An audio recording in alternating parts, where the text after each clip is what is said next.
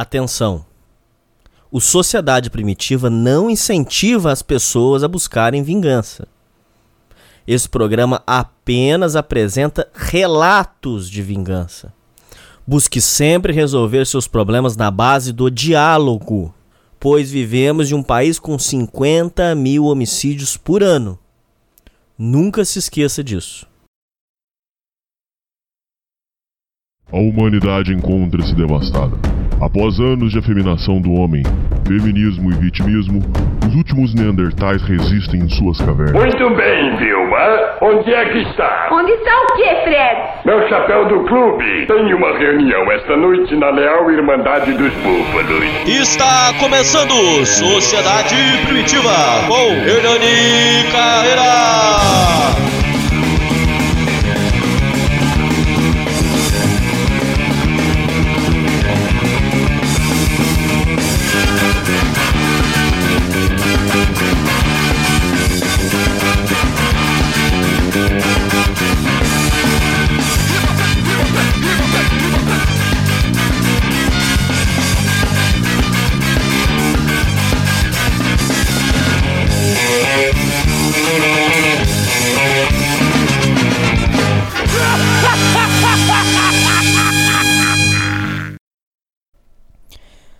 Salve, salve, confraria. Hoje o programa ele não podia ser num horário, numa época melhor. Gente, eu preciso que vocês ouvintes, estou falando sério, ouvintes, presta atenção. Eu preciso que vocês orem por mim. Eu preciso que eu preciso de muita oração, tá? É, por mim aí, pensamento positivo, porque neste momento, ouvinte, neste momento eu estou envolvido num momento muito turbulento e vingativo da minha vida. Eu estou envolvido num momento agora, numa história terrível de vingança e que eu espero que tenha um final positivo. Então eu quero aproveitar aqui essa oportunidade. Eu vou gravar um programa mais para frente quando der contando essa história, tá? Mas vou adiantar aqui, ouvinte, você que escuta Sociedade Primitiva, presta atenção. Eu, Hernani Ferreira, que sou apelidado de Hernani Carreira, fui, ganhei esse apelido do grande Tiago Carvalho, uso esse apelido com carinho. E é, a partir de agora é o meu. Eu, eu, eu, desde que ele me deu esse apelido, eu uso esse nome é, artisticamente. Um Hernani Carreira. Não que eu seja um personagem, porque eu não sou. Quem me conhece sabe que eu não sou. É só para separar minha vida pessoal disso aqui que eu faço. Então eu, Hernani Ferreira, que fui apelidado de Hernani Carreira, Estou declarando aqui oficialmente que eu não tenho nenhuma tendência suicida. Não, nunca tentei me matar, nunca tive envolvido em nada ilegal, não mexo com drogas, não estou envolvido com nada. Estou passando por um momento da minha vida, um dos mais turbulentos e controversos. Quero informar os ouvintes que eu estou passando por um processo muito difícil. Estou no, estou no meio de uma história de vingança.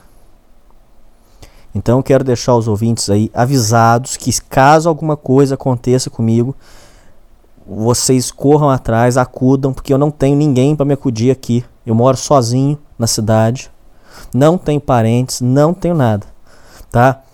Eu preciso que se alguma cagada acontecer aí, tem uma pessoa aí, uma pessoa X aí da internet, que ela tem, eu passei tudo para ela de dados. Procurem aí minha família e, e, se eu sumir, se acontecer uma cagada aí, eu preciso que vocês me acudam. Eu não tô brincando, eu não ia brincar com uma coisa dessa. Vocês nunca viram fazer brincadeira com essas coisas aqui. Então eu quero avisar vocês, no futuro, quando der, agora não tem como nem contar de tão absurda que é a história. Quando der no futuro, eu vou contar com calma aqui, tá? É uma, eu tô num, num processo muito difícil. Eu peço que quem tem fé ore por mim, peça para que interceda por mim. Eu estou orando muito. Quem está me ajudando nesse processo é o André Nogueira, que é aquele espírita. Um abraço, André. Eu estou passando por um processo que está acabando comigo. Estou desgastado, minhas energias estão drenadas. Agora eu entendo o que que é você ficar com um problema na cabeça, você fica remoendo, remoendo, remoendo. Eu estou com as minhas energias drenadas. Minha força está drenada. Eu não como mais. Eu não durmo mais. A minha vida agora é guerra, guerra, guerra, guerra, guerra, guerra. Tá? Então, esse programa aqui, até o horário, o, o, a data dele foi oportuna. Porque eu tô num processo que está acabando comigo, ouvinte. E Deus, eu peço ao Senhor que o final seja um final bom. E as coisas vão caminhar. Eu tenho fé em Deus, tenho fé no nosso Senhor Jesus Cristo que o final vai ser um final bom. Porque eu não posso deixar faltar. Sou filho único, minha mãe vai precisar de mim na velhice. Eu preciso estar firme, preciso estar forte, sem ser arrogante, não estou sendo arrogante. Eu sei que isso aqui ajuda muitos, muitas pessoas no Brasil, pessoas que vêm me agradecer. Então eu tenho esse projeto para tocar, eu tenho minha vida para tocar. Estou envolvido no meio de um processo vingativo. Isso, isso está acabando comigo. Estou no meio do processo. E mais uma vez por cagadas minha. Eu, eu vou contar mais para frente o que aconteceu. Mas mais uma vez foi cagada mais uma das vezes que eu vou ajudar os outros, eu tomei no meu, no meu cu.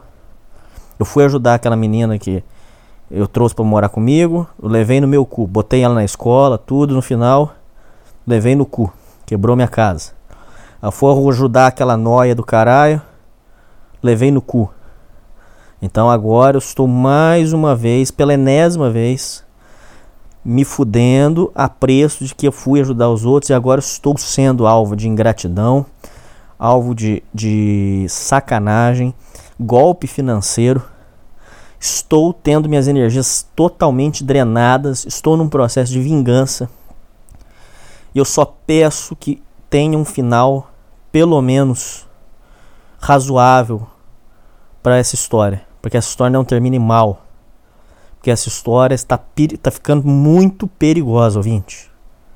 Então, por favor, eu peço a todos os ouvintes do Sociedade Primitiva.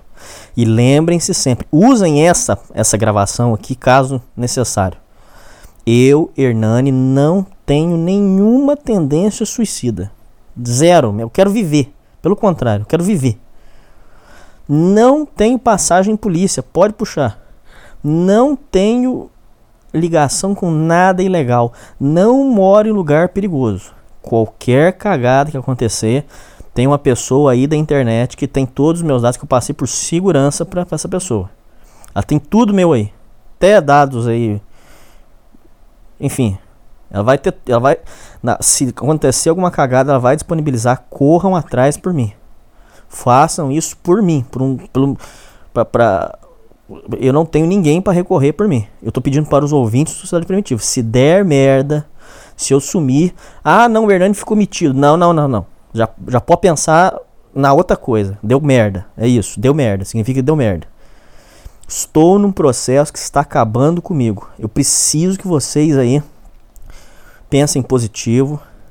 Assim que der, eu vou explicar o que aconteceu. E vamos torcer aí para ter um final razoável, que feliz não vai ser o final aqui.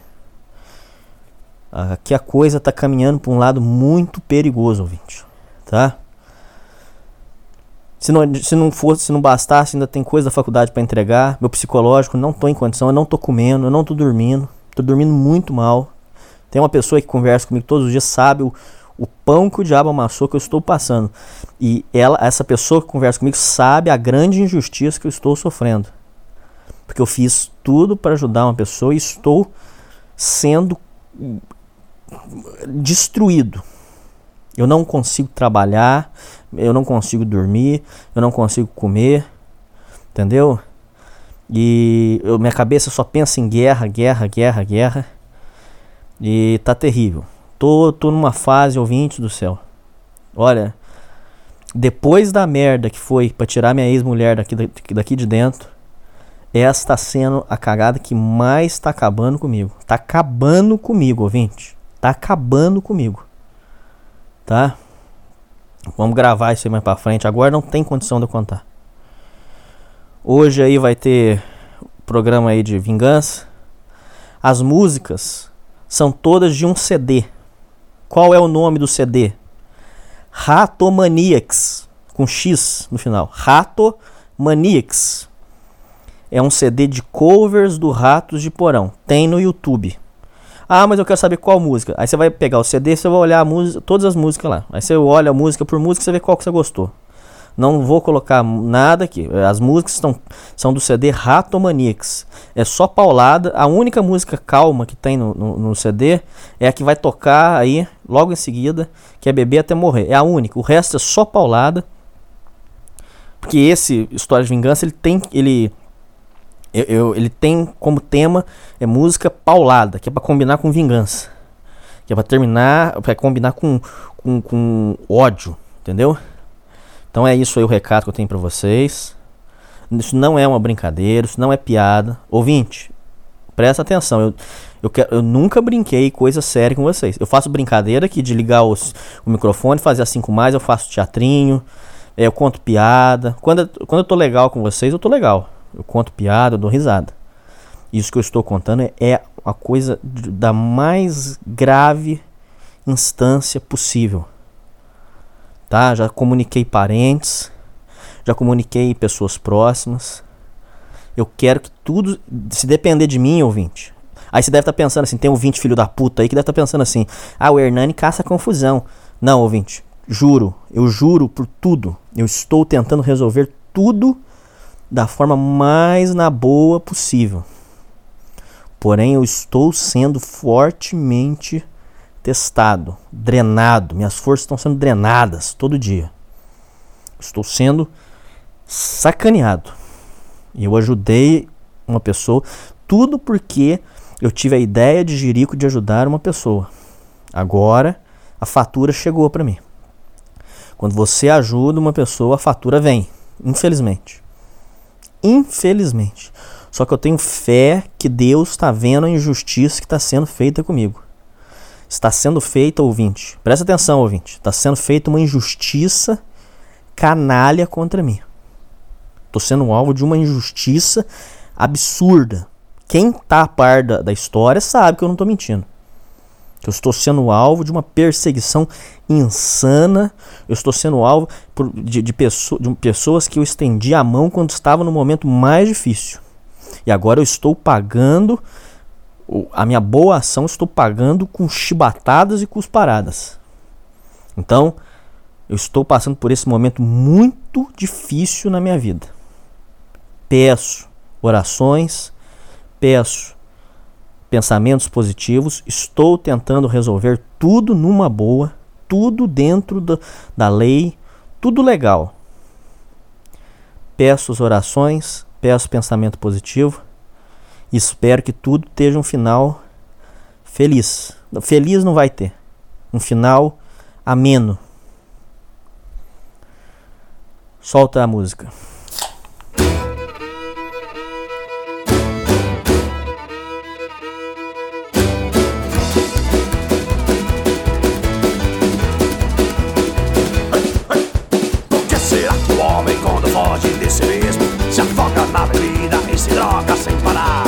A casa de é perder o barulho?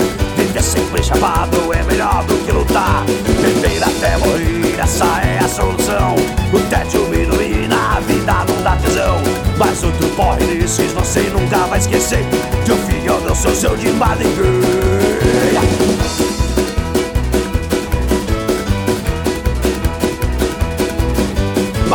nas paredes, aranhas pelo chão da sua cama. Ratos no porão Problemas na cabeça, não dá quase pra pensar.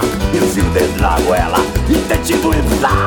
Beber até morrer, essa é a solução. O tédio me domina, a vida não dá tesão. Mas outro porre desses você nunca vai esquecer. De ouvido eu não sou de mais ninguém.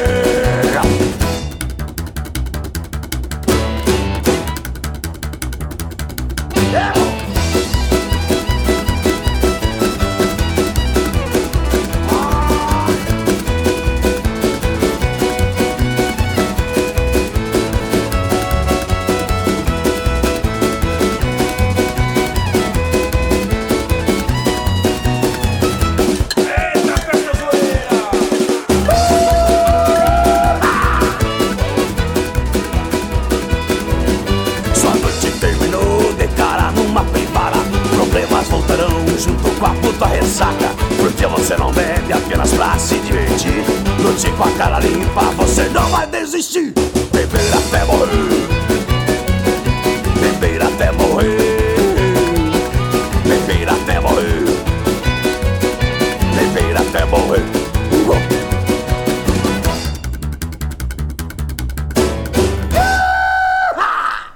Gente, é, como vocês já viram, a vibe aqui não tá legal. Então eu, a história de vingança que eu vou contar hoje é uma história rapidinha, boba. Não tão boba, mas é uma coisa que eu vou contar aqui rapidinho. Eu não tô podendo nem falar muito aqui, tá? É, é rapidinho.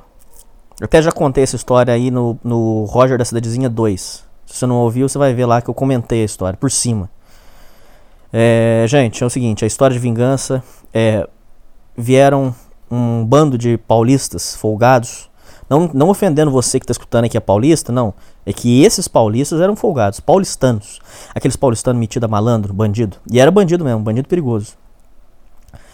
Vieram em bando. Vieram em 30 criminosos, 30 bandidos. E foram lá para minha região, lá ao sul de Minas, para tocar o terror. Bandido criado, né? E lá no sul de Minas é, ainda tem ainda tem o fio do bigode. Lá é fio do bigode é o pessoal que é, não precisa, você não precisa assinar um contratinho. Inclusive, é, eu tô passando um processo que tem a ver isso com isso aí.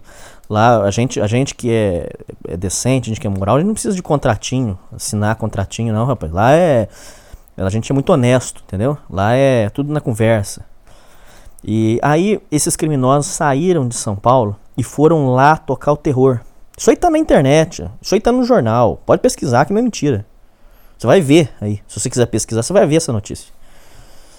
E eles foram para lá e tocaram de fato o maior terror. Na minha cidade eles roubaram muito. Só pra você ter uma ideia, ouvinte. Um dos casos, ele, o rapaz parou uma motinha na frente de um posto de gasolina, de um cara muito rico lá da minha cidade.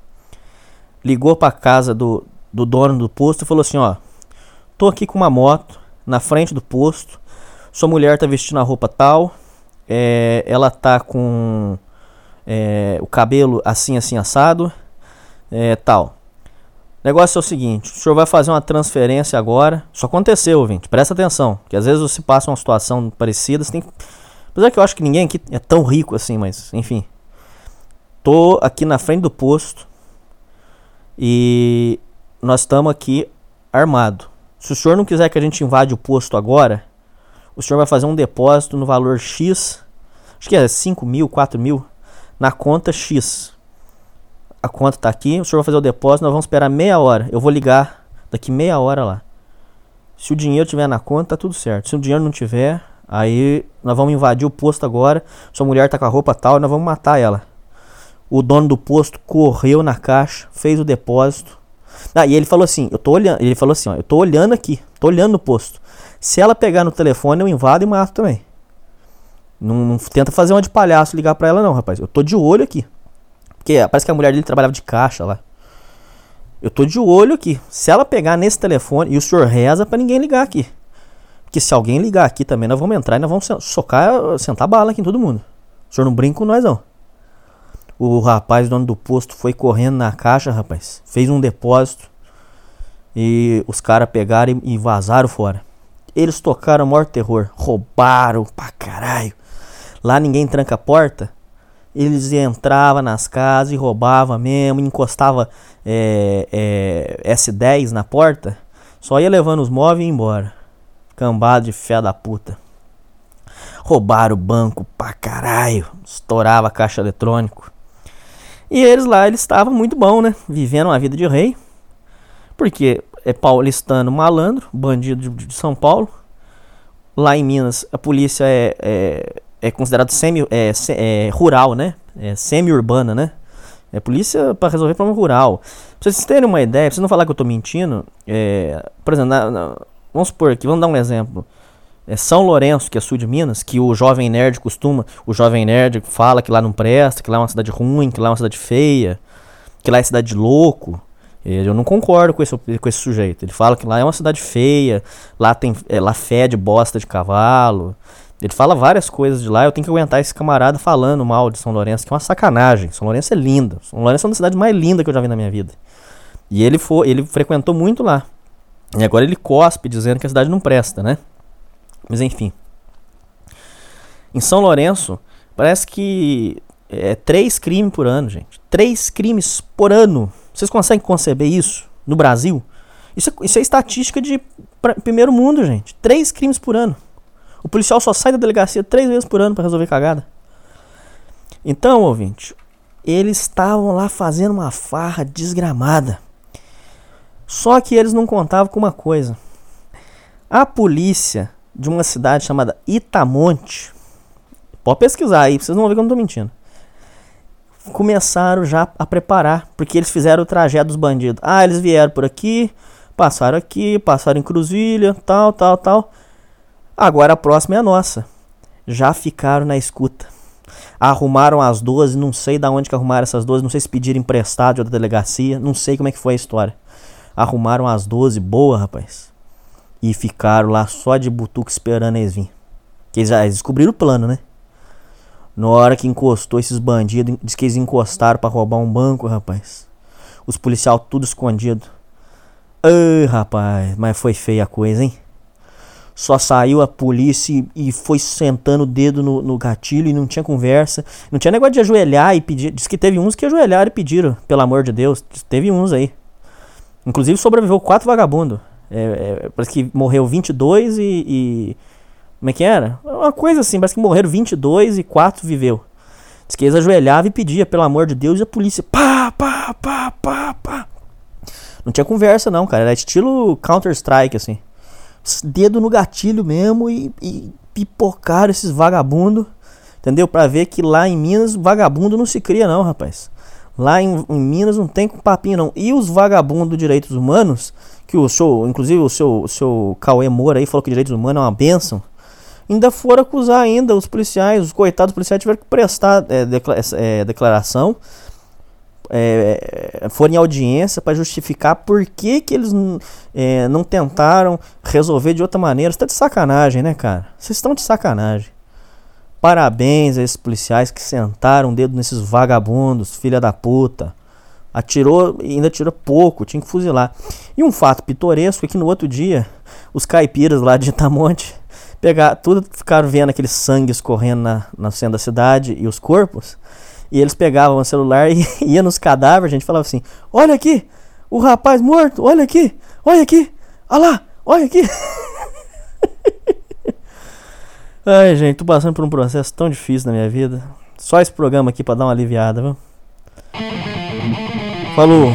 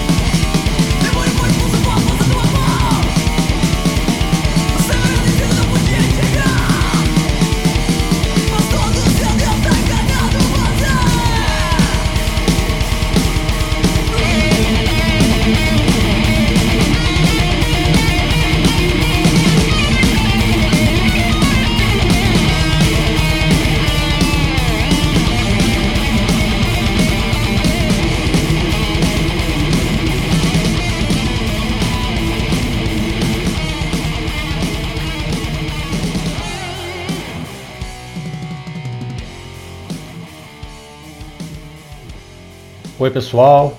Aqui é o Alexandre do canal Hipocrisia Moderna. E hoje eu vou contar uma história de uma briga que eu tive dentro de uma empresa.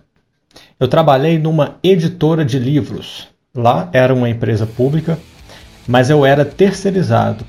E tinha um babaca lá que nunca foi com a minha cara. Eu suspeito que esse cara era um narcisista. Ele tem um jeito muito parecido com os meus tios: orgulhoso, egoísta, fofoqueiro, falso, covarde e principalmente taradaço. Esse tipo de gente, eles não podem ver mulher não, cara. É até perigoso se apresentar namorada para eles. Digo isso pelos meus primos, meus tios. Eles não respeitam não, cara. Uma vez uma amiga minha foi lá na editora e passou na, na, na sala para me cumprimentar, né? Véi, o cara ficou louco com a menina. Pegou na mão dela, beijou a mão dela, adicionou ela no Facebook. Véi, ridículo. E detalhe, esse cara é casado, essa menina tem namorado e ela nem é bonita. Cara louco, velho, cara louco. E como todo narcisista, ele é mega dissimulado. Ele não me atacava pela frente, não, ele atacava pelas costas. Perto de mim, fingia ser super educado. Só que eu comecei a perceber que ele era falso com todo mundo. Os outros viravam as costas e ele fazia fofoca, falava mal, zombava a pessoa. E eu não sou otário, não. Se ele faz isso com os outros, provavelmente ele fazia isso comigo. Então comecei a ficar esperto com esse cara. A primeira coisa que eu fiz foi deletar ele do Facebook. Com o tempo eu comecei a perceber que ele falava mal de mim pelas costas. Procurava erro no meu trabalho e ia escondido lá no diretor tentar queimar o meu filme. E esse cara era tão escroto que quando ele descobriu que eu, que eu tava solteiro e não saía muito de casa, ele, ele começou a inventar e espalhar para os outros que eu era gay.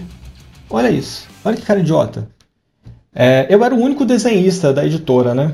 E os autores gostavam muito das minhas capas. Esse cara, ele morria de inveja dos meus desenhos. É, eu cansei de ver ele mandando em direta, debochando das minhas capas. Só que ele fazia isso com um ar de falsidade, sabe? Não falava na minha cara, não. Fazia fofoquinha, falava baixinho, mandava indireta. Cara, é horrível lidar com gente assim. E como ele era servidor público, né? Ele, ele abusava do poder que tinha. Debochava de mim, falava que eu era um fudido. Só que isso, assim, sempre com muita falsidade, muito deboche. Aos poucos você vai sacando as piadinhas, você vai entendendo o que, que significa aquilo que ele está falando, né? Cara, quando eu não gosto de alguém, sabe o que eu faço? Nada. Eu fico quieto no meu canto, não falo nada, só respondo o necessário. Então minha, a minha reação com esse cara era assim, eu só falava o necessário mesmo. Aí beleza, eu fiquei lá aguentando essa bosta, nunca reclamei, nunca fiquei puto, engolia tudo aquilo e deixava passar. Mas aí a minha paciência estourou quando a empresa ficou dois meses sem me pagar. Deu um rolo do caralho na, na empresa terceirizada que me pagava, né? Aí o bundão do diretor não conseguiu resolver, não. Foi um rolo do caralho. E eles não conseguiram renovar o meu contrato com outra empresa. Por incompetência do diretor. Ele podia renovar.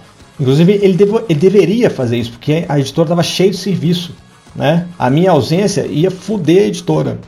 O idiota, o imbecil, não conseguiu renovar, passou o prazo lá, me fudeu. Então eu, eu, comecei a trabalhar ali puto pra caralho, sabe? Pô, que merda, cara. Eu vou ficar aqui só até o final do ano só. Que era babaca, velho. Eu fiquei lá mal-humorado, dois meses sem receber. E ainda a porra do narcisista enchendo meu saco. O dia que eu, que eu explodi foi o dia que deu um rolo numa capa. Lá, quando alguém estava muito enrolado de serviço, era comum a gente pegar o projeto de alguém e dar uma adiantada ou, ou ajudar em alguma coisa, né? Esse cara, o, o narcisista idiota, eu fiz um favor para ele. Eu fiz a capa do livro que era para ele fazer. Aí a autora foi lá reclamar de um errinho bobo que deu ali, mas era coisa boba mesmo, sabe?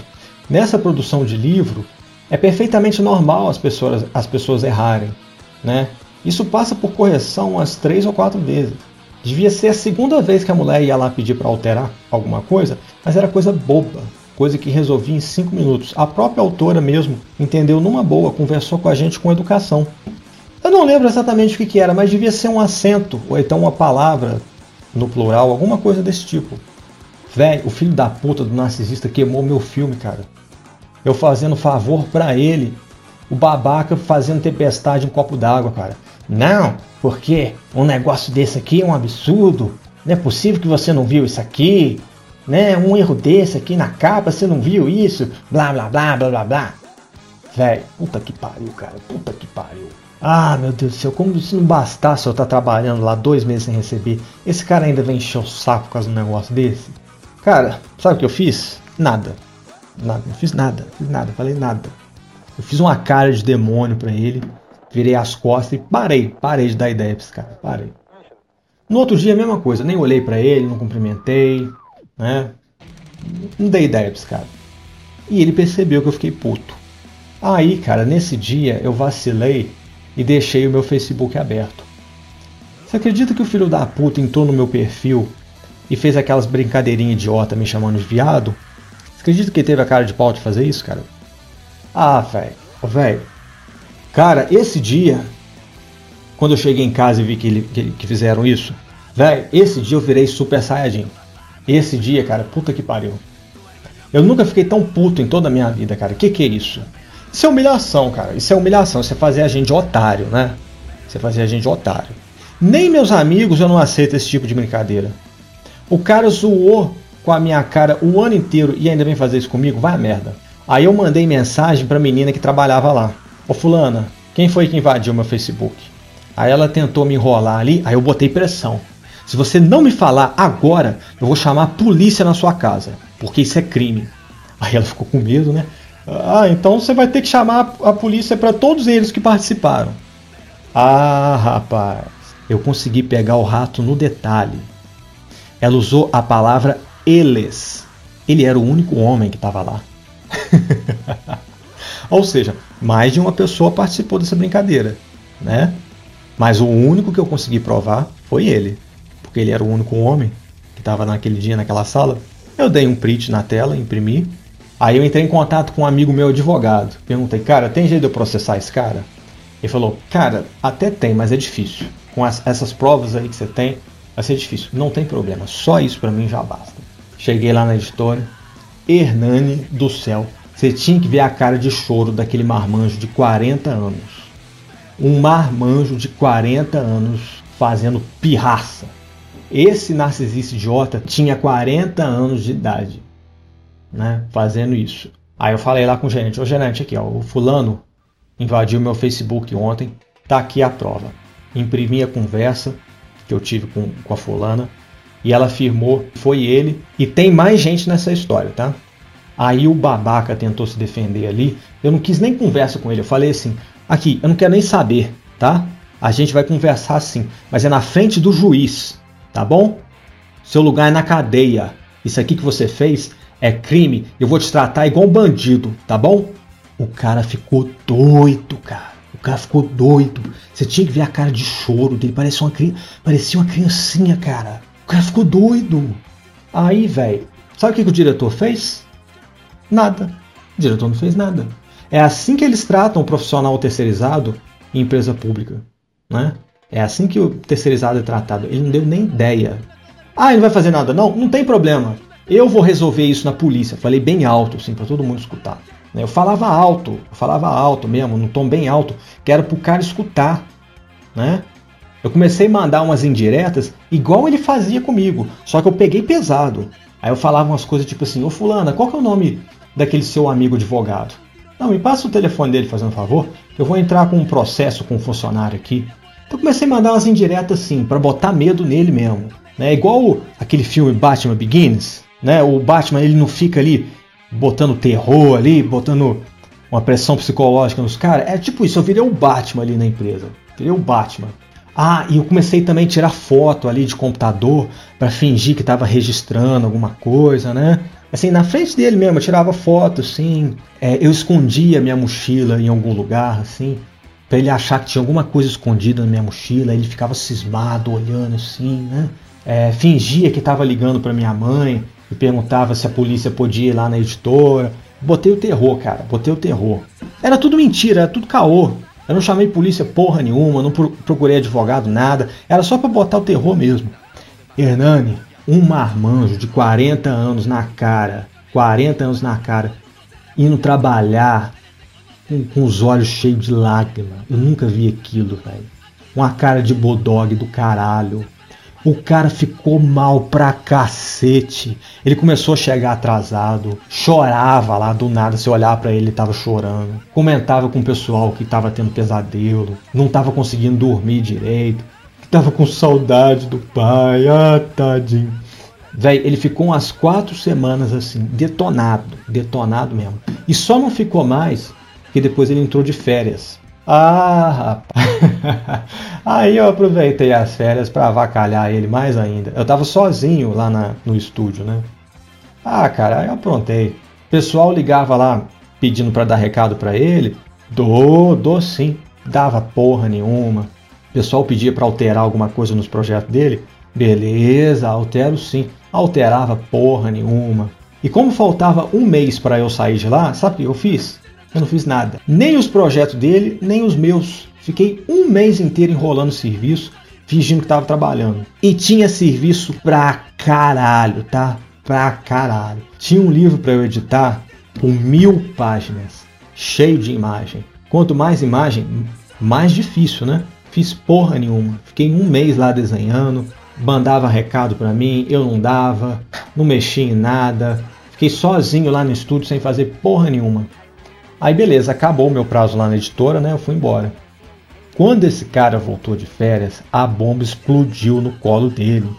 E detalhe, ele voltou na última semana, achando que eu já tinha finalizado tudo, mas eu não finalizei nada. Aquilo deve ter dado a maior merda. Maior merda. Hernani, editora de livro, assim, com prazo para o livro ir para a gráfica, para imprimir. Nossa senhora, aquilo deve ter dado uma merda do caralho. Ele deve ter ficado muito puto. Cara, no mínimo, no mínimo, ele deve ter ficado uns três meses para tentar arrumar aquela bagunça. No mínimo. Era coisa pra caralho e tudo com urgência. Aí teve um dia que eles ligaram aqui pra casa. Ô Alexandre, você lembra onde você deixou o projeto da fulana? Não, não lembro não. Mentira, lembrava sim, mas eu não falei de sacanagem mesmo. E foi assim o final dessa história, né? É, acabou que eu processei a empresa pelos dois meses de atraso e, eu ganhei 11 mil nessa história. É, cara, não deixa os outros fazer de otário, tá? Procure seus direitos, chama a polícia, tira a foto, grava. É assim que é você assim lida com essa gente.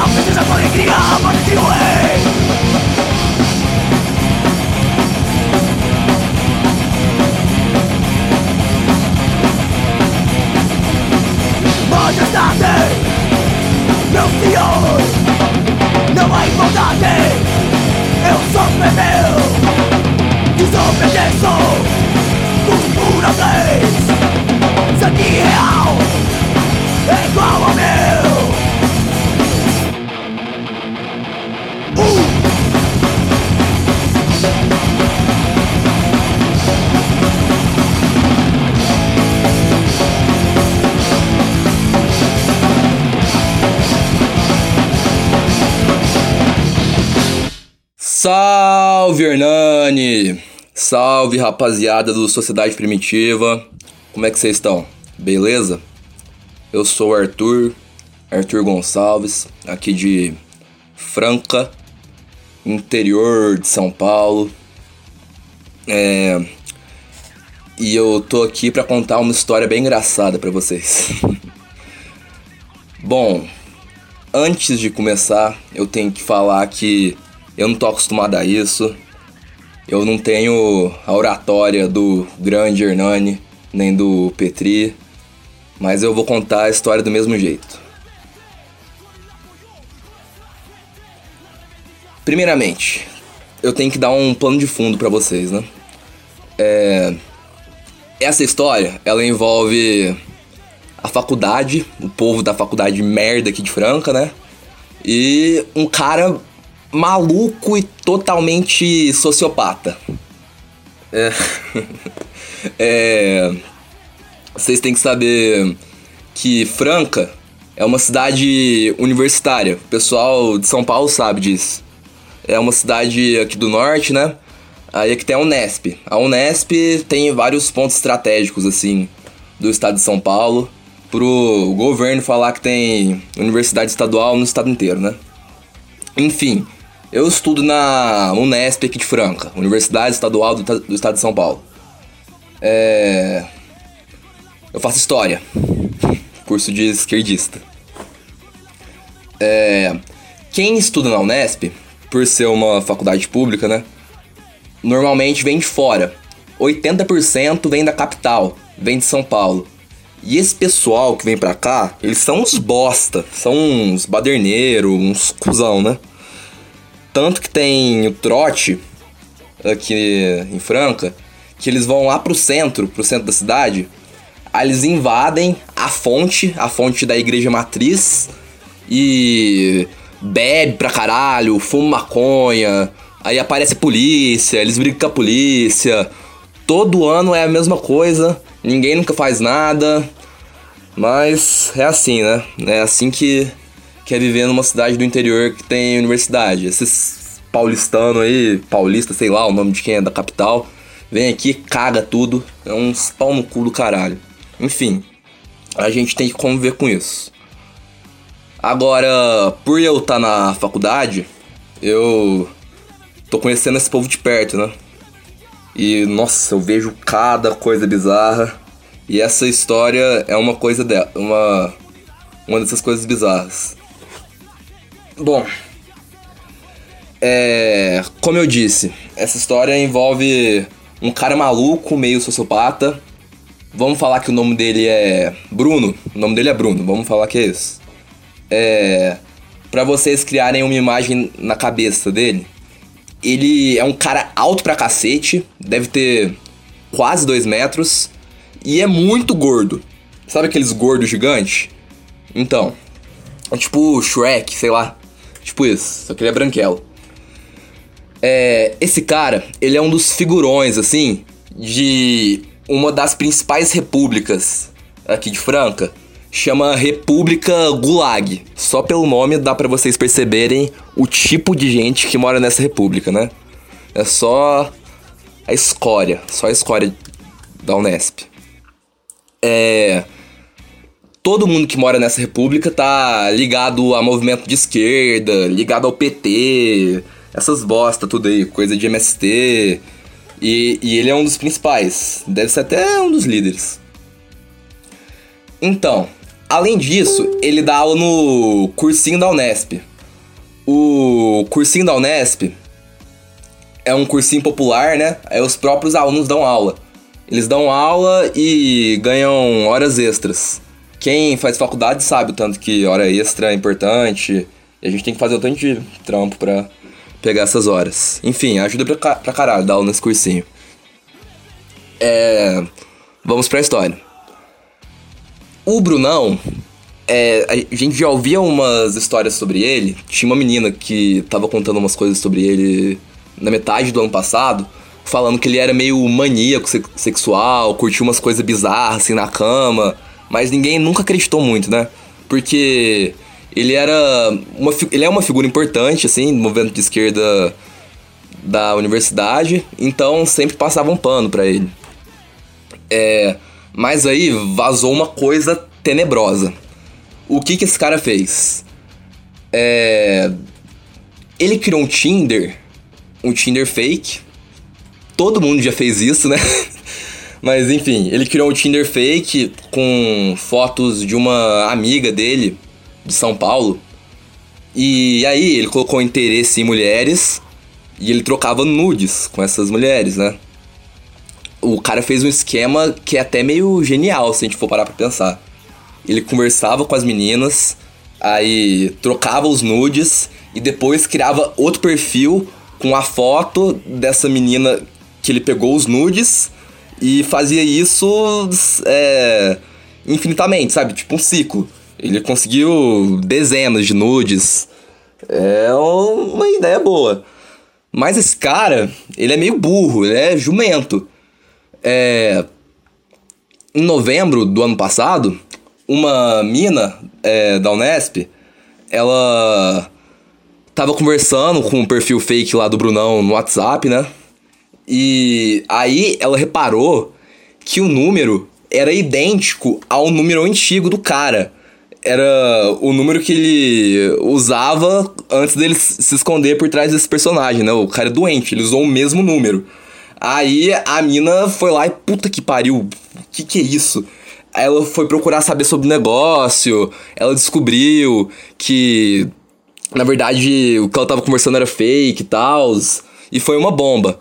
Só que isso só vazou agora. Eu fiquei sabendo dessa história mês passado, né? E ela teve o, desfecho essa semana.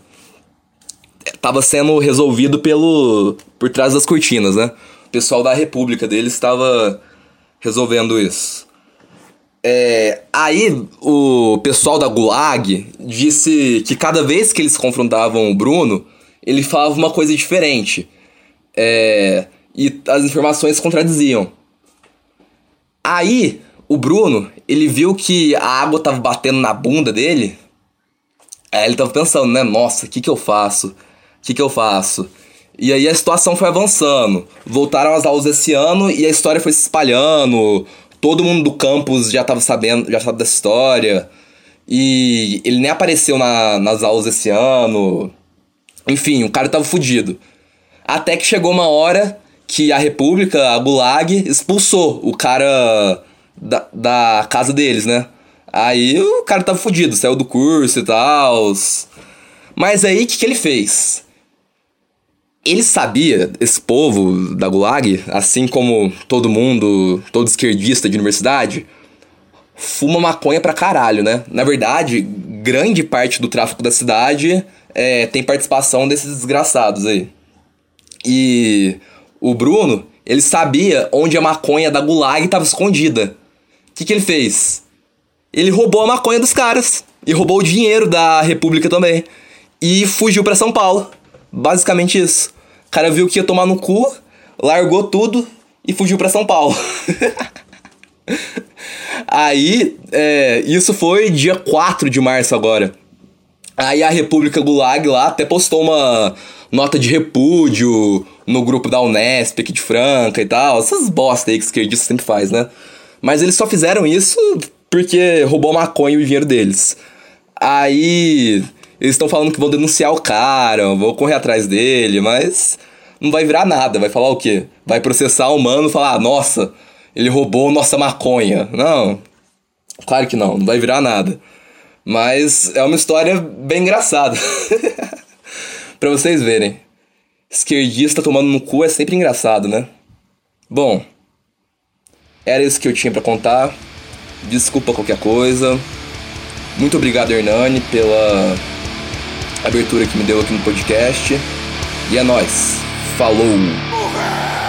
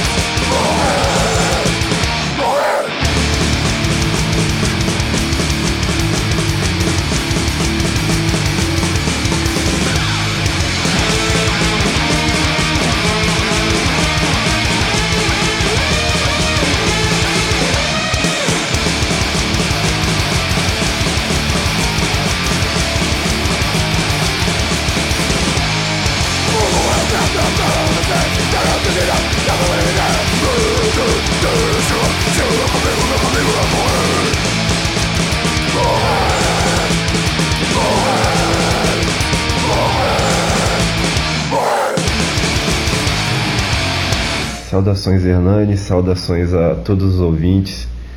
Parabéns pelo programa, eu ouvi todos os episódios até hoje. E eu tenho uma história de vingança para contar. Aconteceu comigo mesmo uns anos atrás, quando eu tinha cerca, acho que era 23 anos, eu não lembro exatamente. E eu me mudei para uma cidadezinha pequena. Eu era forasteiro na cidadezinha e eu, na época eu lembro que tinha o Badu, né? O Badu ainda existe hoje, só que na, naquela época ele era novidade, não era tão decadente igual era hoje.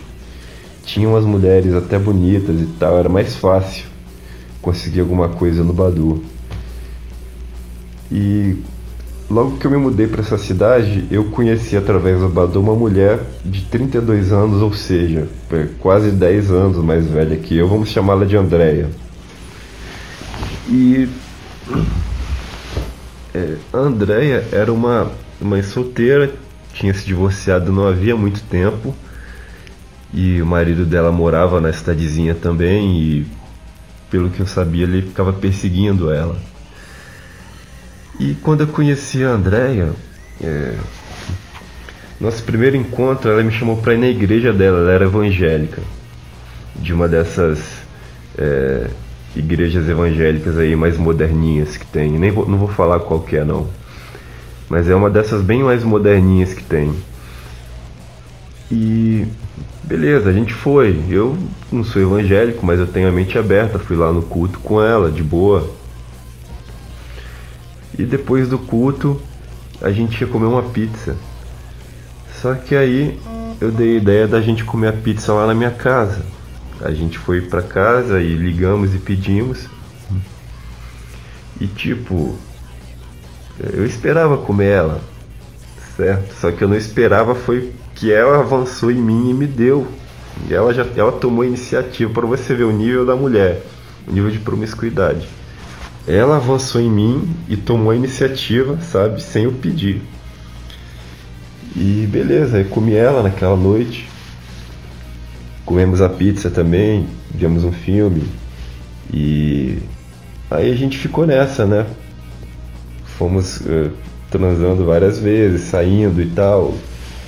E ela começou a insistir para mim namorar com ela.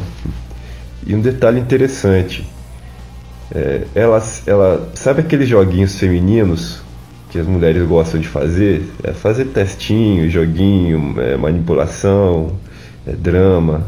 Ela nunca fez isso. E eu era um cara novo na real. Eu tinha acabado de ler os livros do Nessan Alita, não havia muito tempo. E eu tava, eu tava digerindo esse conteúdo ainda. Eu, eu já tinha uma certa bagagem, mas não era um cara tão experiente. E como ela não fazia esses joguinhos, eu pensei, ah, essa mulher é diferente. Então eu, eu acabei abaixando a guarda para ela. E acabei meio que gostando um pouquinho dela, não muito, sabe? Enquanto isso ela foi insistindo, vamos namorar, vamos namorar, não sei o que. O pastor da minha igreja falou que a gente tem que namorar e tal. Aí, e eu só enrolando, né? Porque, porra, eu ficava meio com o pé atrás, porque a mulher era ninfomaníaca, né, cara? E. Como eu posso te explicar? Havia pouco tempo que a gente estava nessa, então eu achava cedo demais ainda. E durou um mês. Um mês. Aí depois de um mês ela, ela me cortou e foi procurar outros caras. Só que aí, quando ela me cortou, ela começou a fazer joguinhos. E ela começou a jogar muito, começou a. Todos aqueles joguinhos que, que o Nessa descreve no livro dele, ela começou a fazer com maestria, sabe? E ela tentou fazer eu ficar perseguindo ela. E eu, quando ela me cortou, né, eu fiquei uns dois dias na fossa. E quando eu percebi que ela estava fazendo comigo isso, eu fiquei com ódio dela. E eu percebi também, eu achava que o ex-marido dela era um, era, um, era um otário, porque ele ficava perseguindo ela, fazendo escândalo com ela na rua e tal. Só que aí, quando ela, ela me cortou, eu percebi que o ex-marido dela fazia isso porque ele também era vítima desses joguinhos. E inclusive o cara, no dia que, no dia que ela me cortou, esse cara, ele parece que ele devia estar me perseguindo na rua, ele me abordou na rua pra para ver quem eu era, conversar comigo. Eu falei: "Não, a gente, eu e a Andrea nós terminamos". E aí foi uma conversa rápida, eu falei logo, ele foi amigável, não foi escroto. E tudo bem, me, livrei desse problema. Só que um porém. Eu tenho o costume de todas as mulheres que, que com quem eu, eu saio, com quem eu tenho algum relacionamento, eu tenho o costume de descobrir a senha do Facebook dela e, e para me ver com quem eu tô lidando, sabe? Para me ver as, as mensagens e tal, e ver com quem eu tô lidando. É de praxe descobrir senha de Facebook e do e-mail. Eu, eu instalo um keylogger no meu computador. Para quem não sabe o que é um keylogger, pesquisa aí no Google. e esse programa é, ele captura a senha, ele captura tudo que é digitado. E aí eu empresto meu computador para elas, elas usam, entram no Facebook, no e-mail e eu capturo a senha e aí eu monitoro, eu vejo. É, é, é uma questão de segurança, de, de, de saber com quem você está lidando. E eu fiz isso com ela também, né? Desde o início eu já capturei a senha dela, já fui monitorando e tal. E depois que a gente, que ela me cortou, eu continuei monitorando. E ela começou a namorar com um cara, não muito tempo depois. E essa mulher, ela tinha um emprego que fazia ela viajar por várias cidades ali no entorno. E quando ela estava namorando com esse cara, como ela era uma ninfomaníaca, eu estava namorando com esse cara e ela, em outra cidade, ela deu para outro cara. E estava tudo registrado ali nas conversas do Facebook dela. Aí, meu irmão, eu peguei, printei toda essa conversa, tomei o perfil dela do Facebook, é, mudei a senha e comecei a expor tudo na linha do tempo dela. Meu irmão, a mulher ficou louca, cara. A família inteira dela viu, a cidadezinha inteira, os amigos, todo mundo vendo aquilo. Deu um problema, esse, esse namorado dela é, ficou sabendo, sabe?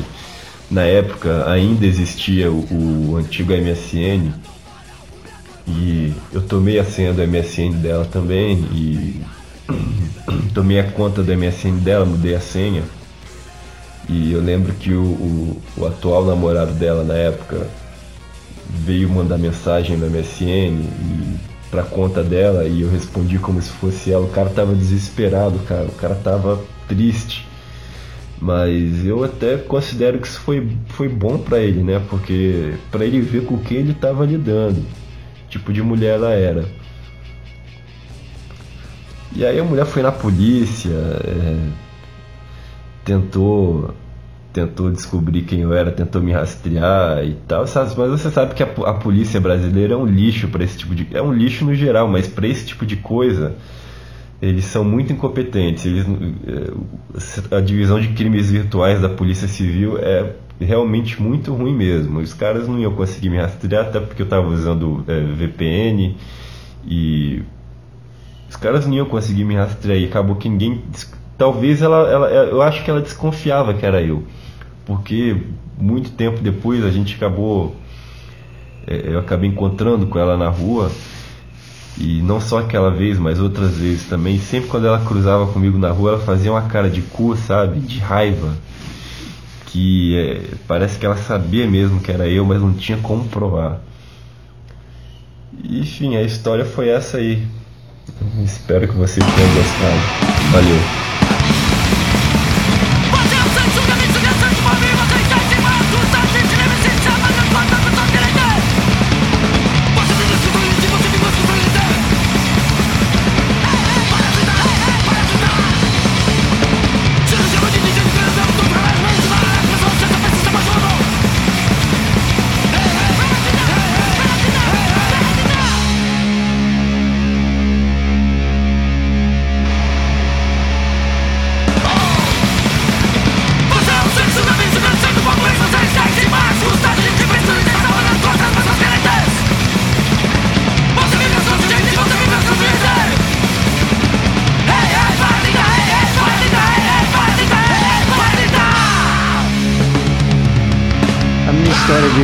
Vingança começou quando eu mudei de uma, de uma escola pública para uma escola privada, onde eu tava ainda com aquela é, mentalidade de moleque de escola pública, né? Lá a galera, se você faz merda, a galera chega a partir da porrada. Se você fofoca de algum cara, ou se você, por exemplo, se olhar torto para ele ou pra mina dele, o cara já chega lá te cobrando. Coisa bem assim do do gueto mesmo, sabe? Aquela coisa bem bem mais assim da zona, sabe? Então, acabou que quando eu fui para essa escola privada era mais um local onde os burgueses da cidade estudavam. Era uma, uma excelente escola, porque o meu pai, ele mudou de cidade e conseguiu um emprego melhor. Então, eu cheguei lá com aquela, com aquela mentalidade de escola pública assim, bem bem atento às coisas, né? Assim, mais ingênuo nesses quesitos, porque na escola privada é uma coisa bem diferente. Não pode violência física de nenhum tipo, porque senão você é expulso. É, as aulas são bem mais organizadas, é uma estrutura completamente diferente. Então, então acabou que eu cheguei lá com uma mentalidade diferente.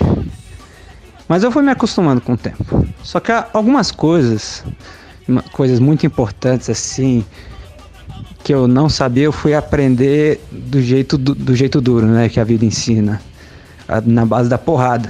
Então o que aconteceu foi que eu tava nessa época, eu tinha uns 16, é, 16 anos e eu tava muito apaixonado por uma menina. E é, essa menina, ela tinha um ela não andava com muita gente, mas ela tinha um amigo gay, assim, entre aspas, que eu conversava nesse colégio. É, eu vou chamar ele de João.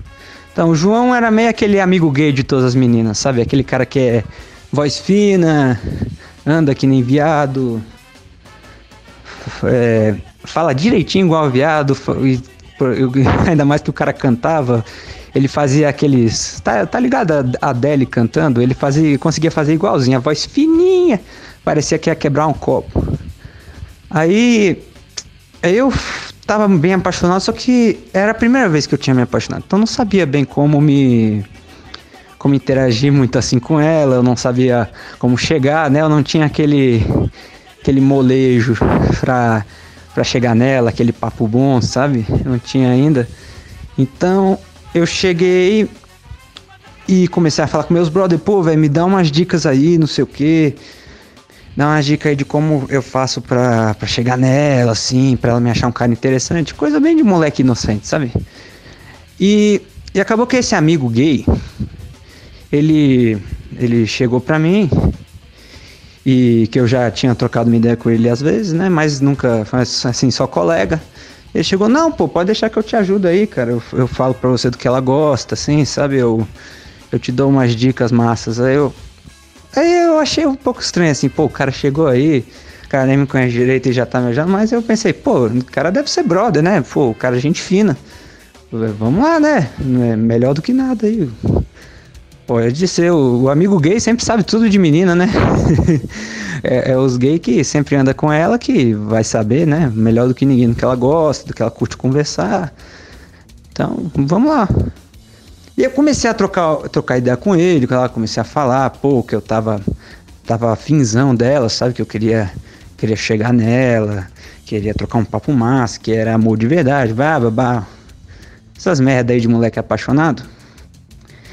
E acabou que a gente ficou uns dias conversando e aí acabou que a gente foi se conhecendo e foi trocando outras ideias, conversando sobre outros assuntos lá, começou a falar das paradas. E o cara, assim, no, no, no início, assim, tu, gente fina, pô, o cara preocupado aí, sempre, sempre assim, tranquilo lá, o cara queria saber, pô, como é que você tá, beleza, pô, tá acontecendo uma coisa aí. É, então, sempre muito tranquilo, brother mesmo. Ele não estava dando em cima de mim, eu tenho certeza. Porque é, ele estava até falando, ah, e se algum cara acima de você eu falava que se o cara insistisse eu, eu descia o soco na cara dele. Então, então o cara nunca, nunca tentou nada, tá? Era, eu pensei que era de brother mesmo, o cara chegando assim na maior, maior ideia. E à medida que o tempo foi passando, eu fui parando assim de conversar com ele, mas o cara, mas o cara foi me passando as dicas, os papos. Eu também fui falando umas coisas minhas pra ele, assim, de quando eu estudava lá. E aí, um dia chegou um, um brother meu, um outro brother, né? Que andava assim, no, junto com o viado, junto com a menina que eu gostava, assim. E ele foi chegou pra mim, ô, velho. Se fica o cara ali tá tá falando merda de tu ali pra, pra geral, velho. O cara tá espalhando fofoca. Eu, o quê? Como assim, mano? Pô, o cara, o cara é brother, mano. O cara tá. O cara me ajudou aí, o cara passou umas dicas. Pô, não, o cara é gente fina. Aí, não, mano, o cara. O cara tá dizendo que tu é um bosta, o cara tá, tá espalhando as tuas paradas que tu fez lá na tua escola. Tá falando aí que tu que tu só faz merda, falando que tu é fedorento, tá inventando um monte de porra aí. Eu, como assim, mano? Porra, o cara toma no cu, viu, velho? Moleque, tu sabe quando, quando teu sangue borbulha, assim, quando dá aquela vontade de tu. Se tu tivesse uma arma no momento, tu apontava pro bicho e não pensava duas vezes, era puxava o gatilho. Era essa vontade que eu tava, moleque. Porra, o cara, além de, de chegar na, na moral, assim, de falar, pô, não, sou teu brother aí, não, tranquilo, eu te ajudo. O cara aí, duas caras, filha da puta, falando mal de mim pra mina que eu gosto, e o cara ainda é viado. Não que. De viado de tipo dizendo. Que o, que o cara ali, falando pra ele lá, né? Não, é viado, é viado. Viado, baitola. Que não tem outra coisa. Sei lá, xingamento assim, eu chegava e falava seu hétero de merda. Sei lá. Deve ser xingamento isso pra, pra viado, né? Me confundo todo com essas bosta aí. Enfim, cheguei lá e eu não podia cobrar ele, né? Que nem escola pública, eu não podia só chegar lá e falar, ô, que porra tá falando aí, velho? Dar um empurrão no bicho. Até porque eu ia ser acusado de homofobia e ia ser consequentemente expulso do colégio. Eu não queria dar essa decepção pros meus pais, né? Pô, vocês estão trabalhando duro aí para mim, para eu estudar nessa escola, tenho que mostrar serviço para eles, o respeito, né? Então aí eu fui conversar com os brothers e perguntar lá o que, que nós podia fazer, porque esse filho da puta, mano, aí que eu fui descobrindo as paradas, esse filho da puta fofocava pra todo mundo, mano.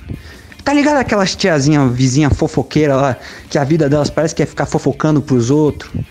sobre a, a vida privada do cara, por exemplo, ah, que, que aquela mulher que mora no, no apartamento 202 é sapatão, tá ligado? Aquelas tiazona. Então era esse bicho. Era a versão aviadada da tiazona do apartamento, fofoqueira. E aí, moleque, eu cheguei lá nos caras e a gente montou um plano. Seguinte, a gente vai fazer o seguinte. Tá chegando no aniversário do cara. E, mano, eu não tô zoando agora. Acredite se quiser, mas o cara vai, ia pro salão. Em datas, tipo, importantes. O cara ia pro salão, mano. Tipo, tá, tá ligado aquelas merdas que tô inventando ultimamente? O dia do noivo?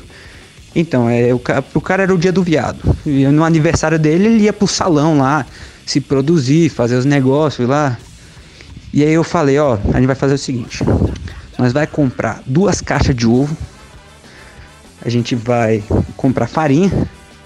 E, e esse filho da puta, ele vai. É, eu perguntei lá pra, pra umas minas lá, é, brother minha Perguntei lá que, que se o bicho ia vir vestido, se ele ia fazer uma ocasião especial, assim. Aí, o bicho, aí eles falam, não, ele vai vir de terno e gravata, porque depois da escola ele vai vai lá para um lugar chique fazer fazer uma festa lá, que cara era burguês mesmo. Aí eu, tranquilo, tranquilo. Aí o que a gente fez, nós chegou o dia, tudo como planejado, o cara só chegou lá de terninho, cabelo tudo frufru, tá ligado? O todo arrumado, parecia que tinha passado pro, maquiagem na cara. E aí, e aí eu pensei, não, tá perfeito isso aqui, é hoje.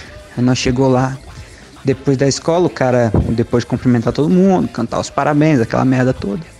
Ele chegou lá, saindo da escola, chamei os brothers, cada um pegou uns ovos pá, pá, moleque, nós começou a chegar pertinho, mano. Eu especialmente, moleque. Eu cheguei pertinho assim dele, na cara dele, o moleque nem, nem percebeu, só cheguei pá, assim, meti, moleque. Meti o ovo na cara dele. Porra, quando estourou na cara, fez até um barulho. Eu pensei até que tinha, tinha quebrado o óculos do bicho, tão forte, moleque.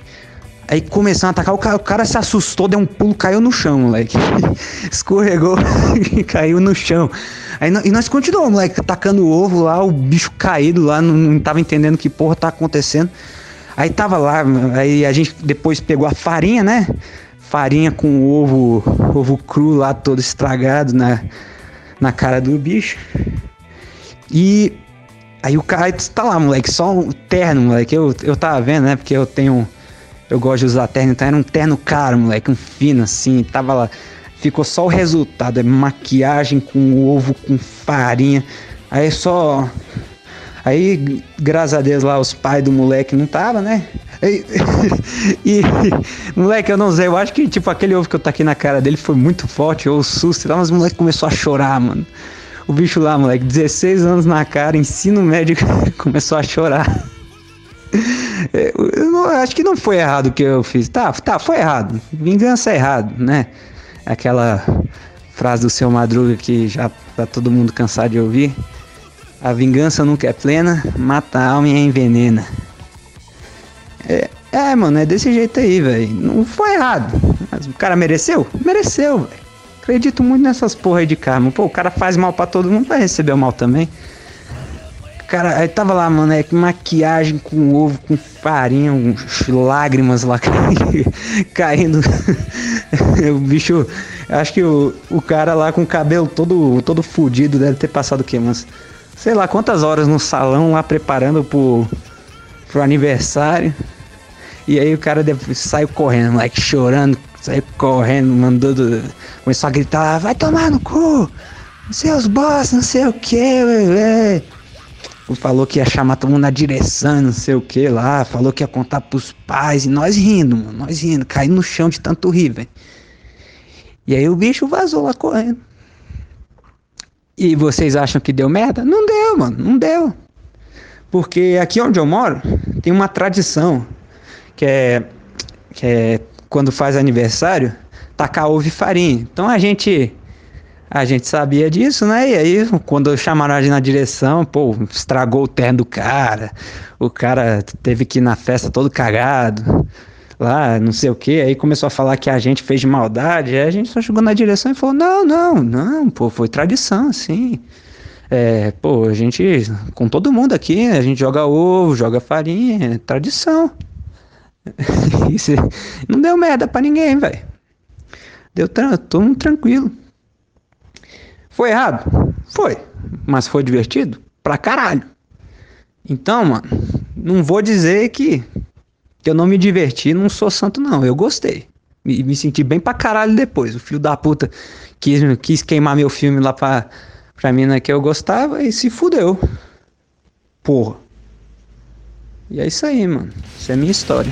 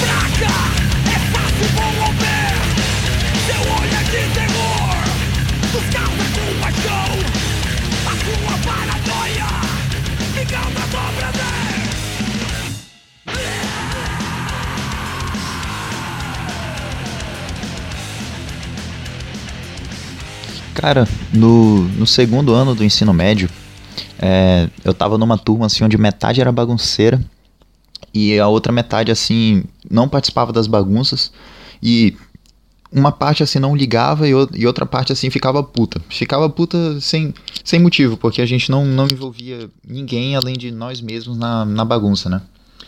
E acabou que teve um dia que, tipo, a gente tava com sede, eu e mais dois caras, e a gente pediu emprestado uma garrafinha de uma garota lá. Garrafinha pra encher de água, porque lá no colégio tinha bebedouro, mas não tinha copo descartável, então se quisesse beber água tinha que ter uma garrafinha, né? Tinha que trazer de casa. Aí pegamos a garrafinha da garota, a gente sentou lá no fundo da sala, eu e os dois caras lá, e a gente ficou bebendo água, né? É, ficou tipo um passando pro outro, a gente ficou um tempinho lá, bebendo água e conversando. Aí depois meu amigo foi, foi lá fora, e aí ele foi encher de água pra trazer pra garota, a garrafa cheia, né? Porque a gente pegou cheia, então ele foi, encheu e trouxe pra garota. Quando ele chegou lá, tinha um filho da puta que tava observando a gente. E aí ele chegou assim, interrompeu meu amigo no caminho e falou: E aí, e aí, já terminaram de, de beber água da garota, não sei o que? Aí ele falou: Sim, cara, terminei, toma aí. Aí a gente viu a cena, mas a gente achou estranho, não entendeu. Ele, ele foi bem mal educado, a gente não entendeu. Mas o meu amigo devolveu e, sei lá, ficou por isso mesmo, a gente não ficou pensando nisso. Aí quando foi um tempo depois, chegou lá na sala um, um sargento, porque a gente estudava em colégio militar. E os sargentos eram tipo monitores. E ele ele chegou no meio da aula, pô. O professor tava lá e tal. Chegou e disse assim, ó, fulano, fulano e fulano, pra vocês irem conversar lá com o comandante de companhia, que era um major, né? E a gente levantou, foi lá, todo mundo ficou olhando é, curioso, assim, porque quando acontece uma coisa dessa, todo mundo quer saber o que aconteceu, né? E a gente foi lá fora. E quando a gente chega lá na sala do comandante, ele disse que ouviu de alguém. Ele disse de alguém, mas a gente já sabia quem é que tinha falado, né? Ele disse que tinha ouvido que, que a gente tinha pegado a garrafa de água da garota, que a gente tinha enfiado o pau lá dentro, que a gente tinha cuspido, jog... tacado um monte de coisa dentro da água da garota e que a gente tinha dado para ela beber. E, e a gente ouviu isso daí, a gente ficou puto, a gente ficou revoltado e a gente já falou logo assim, olha, foi fulano que disse, né, e tal. Ele ficou, não, não, não, não posso dizer quem foi e tal. A gente ficou um tempo conversando com ele lá. Acho que a gente ficou quase uma hora conversando com ele. E no final a gente conseguiu convencer que aquele cara lá só tinha birra com a gente, estava tentando fuder, fuder, fuder a gente e tal. E não deu em nada, mas a gente voltou para a sala e como eu disse, estava todo mundo, quando a gente levantou, todo mundo ficou curioso para saber o que aconteceu, e no tempo que a gente ficou lá fora, o, o filho da puta espalhou para todo mundo o que a gente supostamente tinha feito. E o pior é que o pessoal acreditou. Assim, o pessoal que não é da bagunça acreditou. O pessoal que era da, da bagunça sabe que a gente não faria algo assim com, com a garota, né? Porque ela não tem nada a ver. E, e quando a gente entrou na sala, cara, todo mundo olhando olhando de um jeito estranho pra gente. A garota tava. A gente olhou pra cara da garota, ela tava puta pra caralho, assim, quase chorando, quase chorando de raiva, sabe? E a gente ficou puto com o moleque, pô. Mas a gente não fez nada ainda. Aí eu sei que no final da aula, um dos caras lá, ele foi conversar com ele. Foi conversar com ele na saída, quando eles estavam na parada de ônibus. Ele chegou lá, bateu um papo com ele, não sei o que ele falou. Eu sei que ele conseguiu deixar o moleque muito intimidado. Tanto que no outro dia o garoto chegou com a gente pra pedir desculpa, assim. É, e, sei lá, tentar. Tentou puxar uns assuntos, assim, sei lá, tentou criar uma amizade, assim. Foi bem forçado o bagulho, só pra gente não ficar puto com ele, pra gente tentar perdoar, sei lá. E, e acontece que ele ficou intimidado porque o, o meu amigo disse que ia fazer alguma coisa com ele, pô. E, tipo, eles moram perto um do outro. Porque em colégio militar, a maioria do pessoal é filho de militar. E militar se transfere muito, né? Tem muita transferência de estado, de cidade. E geralmente o pessoal, os militares, quando eles são transferidos, a família fica, tipo, morando em vila.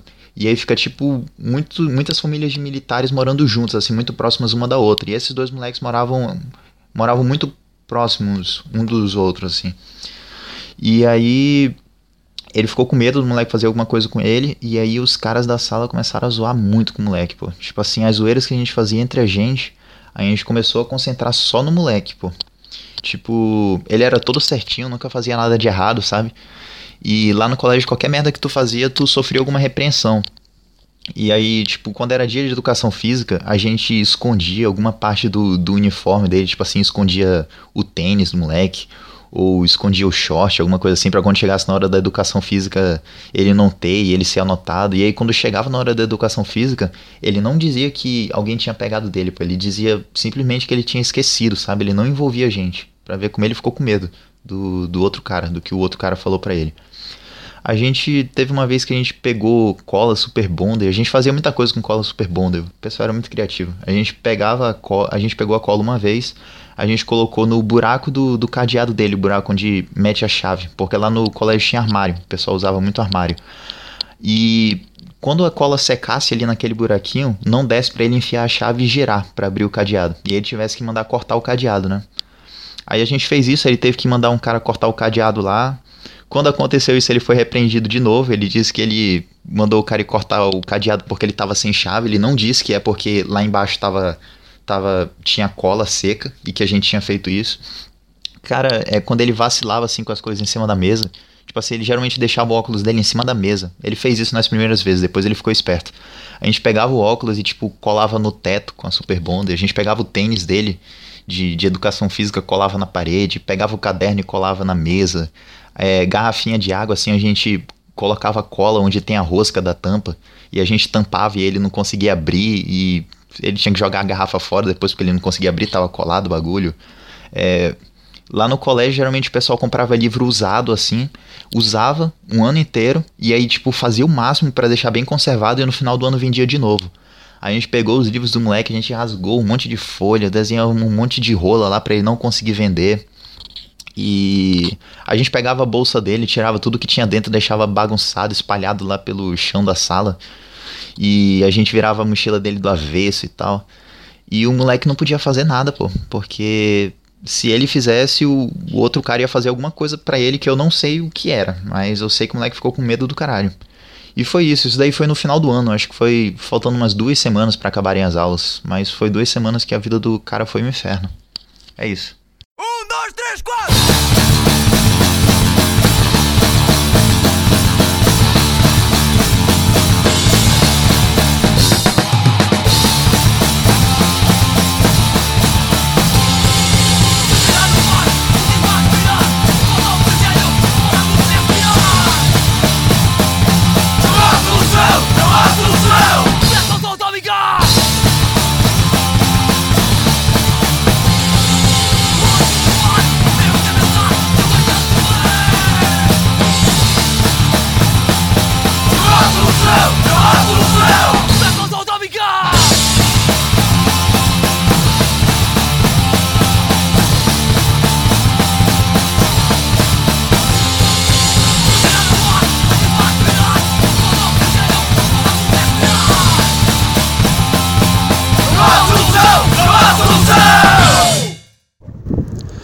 Bom pessoal, aqui é o Alexandre, sou aqui de São Paulo.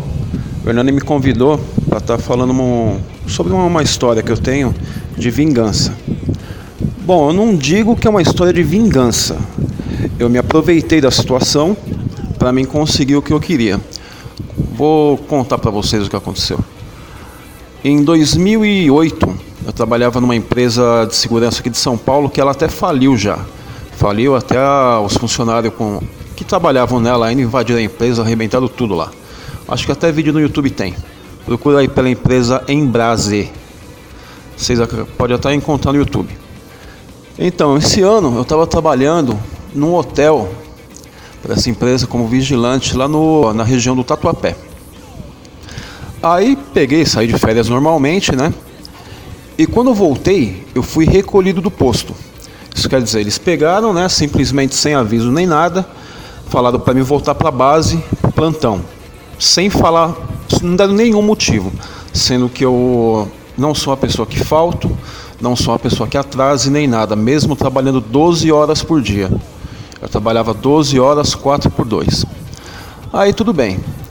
Só que lá eu já tinha ouvido falar de um, de um coordenador novo na empresa. Que ele, chama, ele se chama José Medeiros, né? Até aí guarda esse nome.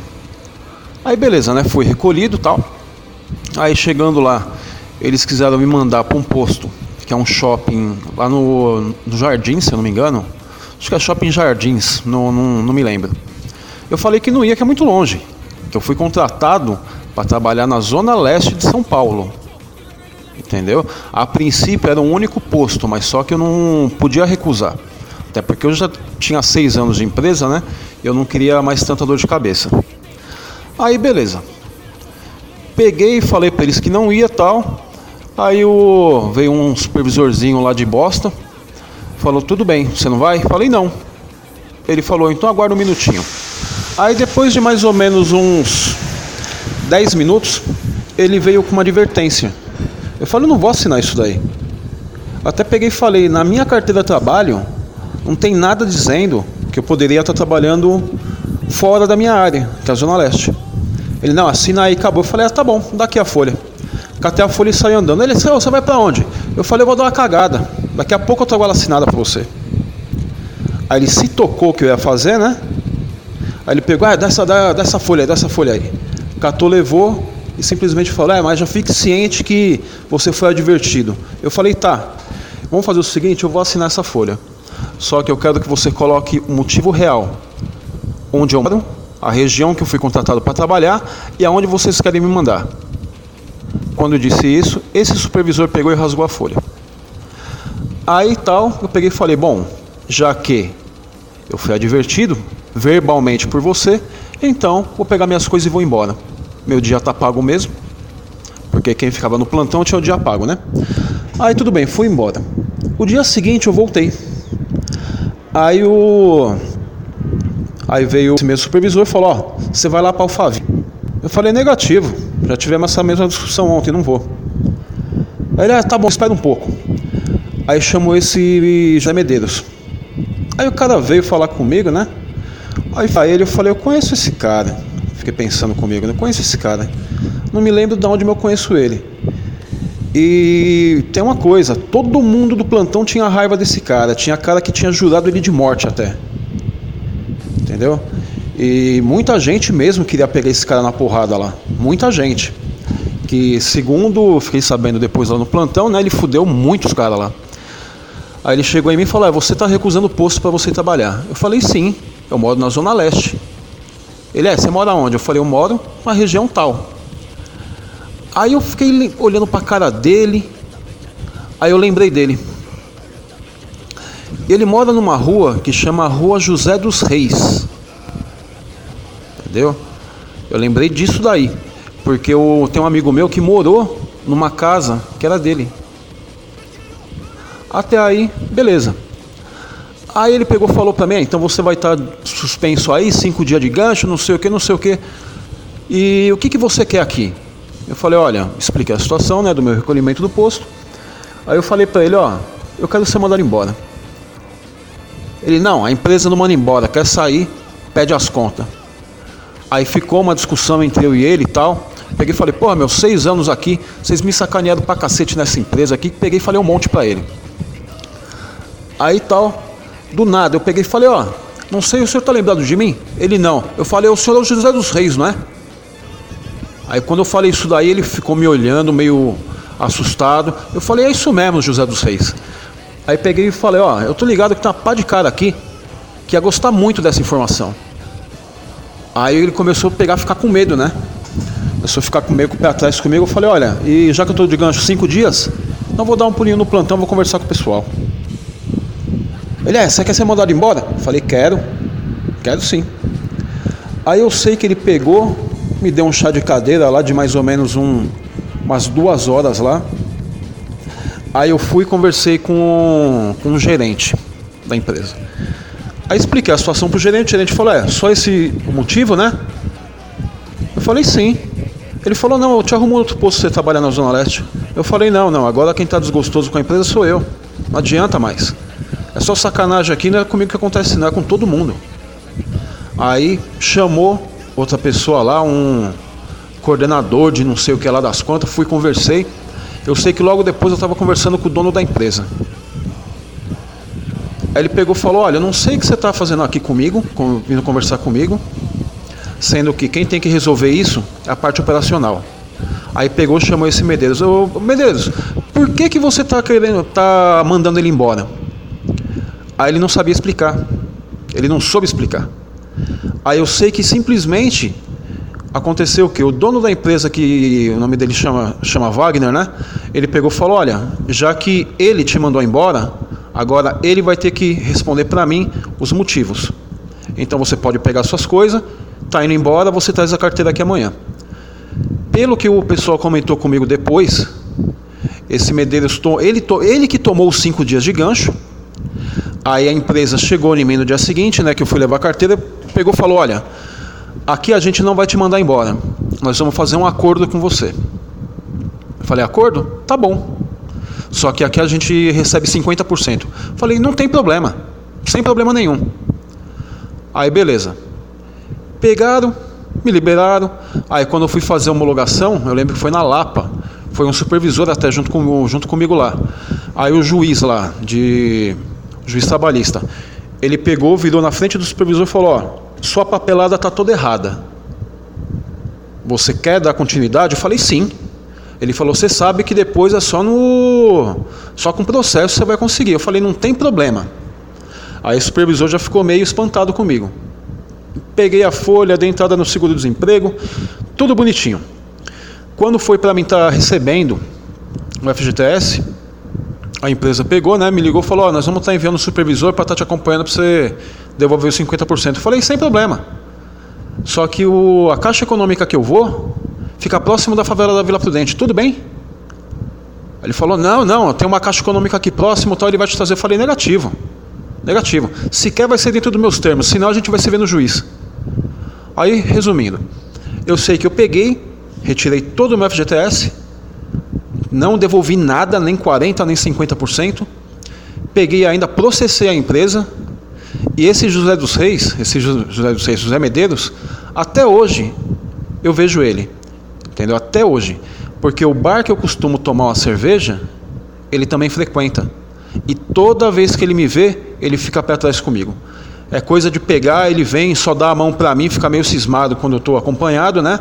Aí ele pega, toma o um negócio e vai embora rápido. Porque, porra, o cara sacaneia todo mundo. Um filho da puta desse daí. Então aquele negócio, uma hora também a casa tem que cair pro cara. Entendeu? A casa tem que cair. E pegou logo quem? Logo eu. Que eu acabei me beneficiando de uma informação que eu tinha para mim conseguir o que eu queria. Senão, eu ia passar para todo mundo e com certeza alguém ia atrás dele. Porque nesse ramo de segurança, você tem que confiar. Entendeu? Tem que confiar, só que ficar de olho muito aberto. Bom, o caso que eu tenho é esse. Então, até mais. Valeu a oportunidade aí. Abraço.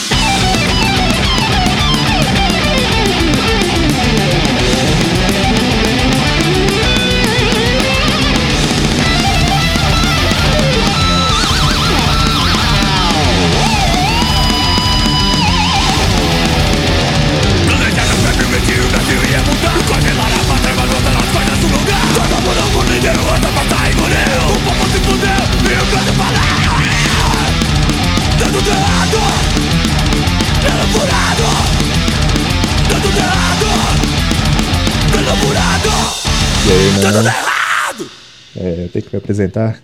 Acho que não precisa dessa formalidade, né? Então, vou contar uma história, não é uma história pessoal, não é uma história de familiar, nem um amigo, nem um conhecido, nem nada. É uma história famosa, então é provável que muitos já conhecem, mas eu vou contar porque é pertinente ao tema que o Hernani propôs. Hum, é um caso extremo de um humano motivado pela vingança. É a história do Ted Bundy, ou eu que sou um brasileiro, mineiro, Ted Bundy. é, então, ele era um cara normal, fazia faculdade de Direito, e conheceu uma fêmea na faculdade, e como todo homem bom, todo homem santo, ele começou já a pensar na vida lado dela, né? Começou a pensar nos filhos, no casamento, começou a pensar nos dois, felizes pro resto da vida.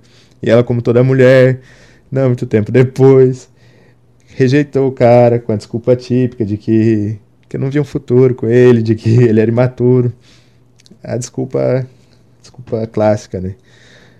E isso traumatizou o cara ao ponto dele centrar toda a vida dele nesse acontecimento, né? nessa rejeição. Tudo começou a trabalhar nele mesmo para sair por cima dessa situação, né? tudo engatilhado por essa rejeição, né? Por isso é uma história de vingança começou a arquitetar uma vingança e é, começou a cursar várias disciplinas ao mesmo tempo, fazia direito, psicologia, começou a estudar chinês, começou a participar da política, ele ajudou a eleger o governador lá, é, começou a, foi de voluntário na, é, naquelas linhas suicida, quando a pessoa vai suicidar, ela tem um número lá nos Estados Unidos que ela, que ela liga e tem uma pessoa para tentar convencer ela a não se matar. E sei lá, tipo, uma pessoa que quer se matar, você conseguir convencer ela de que, ela não faça isso, é uma coisa difícil, eu diria. Então, com isso ele aumentou a skill de persuasão dele, começou começou a trabalhar em várias coisas da, da personalidade dele, começou a mudar. Ele era um cara tímido antes, ele começou a ficar mais eloquente, mais. é, mais dinâmico com as palavras e tal. E, enfim, ele fez várias coisas para melhorar a parte social e como ele era visto, né? Pra impressionar a ex dele. Ficou pique filme Hollywood, eloquente, persuasivo, atraente. Aquele estereótipo padrão de assassino em série de filme, né? E tanto que até o termo assassino em série foi cunhado para descrever ele. Eu sei que existia. Já existia vários assassinos antes, que existiam muitos antes, mas o, o termo foi criado para ele. Antes eles chamavam de outra forma. Então, mas continuando, ele fazia tudo isso enquanto ele matava a mulher que parecia com a ex dele. Mulher branca, cabelo longo, castanho, estatura mediana, tudo no mesmo padrão de aparência da ex dele. E quando ele não estava matando uma fêmea clone da ex dele, ele estava estudando, estava trabalhando ele mesmo, fazendo isso até. Foi fazendo isso, foi fazendo até que a ex dele quis voltar com ele, ele voltou com ela e chegou ao ponto onde ela pediu ele em casamento. E aí ele rejeitou, não quis e tipo cortou todas as relações com ela. E ele disse que nunca perdoou ela, que ele só queria provar que podia casar com ela. Foi aí o ápice da vingança dele. É, mas como diria o sábio, como diria o sábio, a vingança nunca é plena, mata a alma e a envenena, né? Então, um cara totalmente envenenado pela fêmea, pelo desejo de vingança, continuou matando as mulheres que parecia com ela. Começou, é, levava no bosque, decapitava, levava para casa, maquiava o corpo para não parecer tão ruim, que já fazia dia que tava lá, praticava necrofilia. E eu acho que são, são detalhes que eu não preciso explicar tanto, mas eu tô dizendo porque foi tudo motivado pela vingança, né? O, o gatilho disso foi a vingança. E continuou fazendo isso e não matou a ex, mas matava as mulheres que parecia com ela. Continuou fazendo isso até que foi pego, né? E o cara tava tão é, tão foda de, de certa forma que quando ele foi preso ele dispensou o advogado, ele mesmo fez a defesa dele. É, a, e um monte de mulher lá assistir, ficava lá na, no tribunal assistindo ele, queria casar com ele. É, por isso eu digo, ele aumentou a, a skill dele de, de magnetismo de fêmea. E então no final ele matou 34 mulheres, confirmada, mas eles suspeitam de que seja muito mais, né? Pode ser 50, pode ser 100, e eles não sabem. E o que, mas que confirmaram foi 34. Tá aí, uma história motivada pela vingança.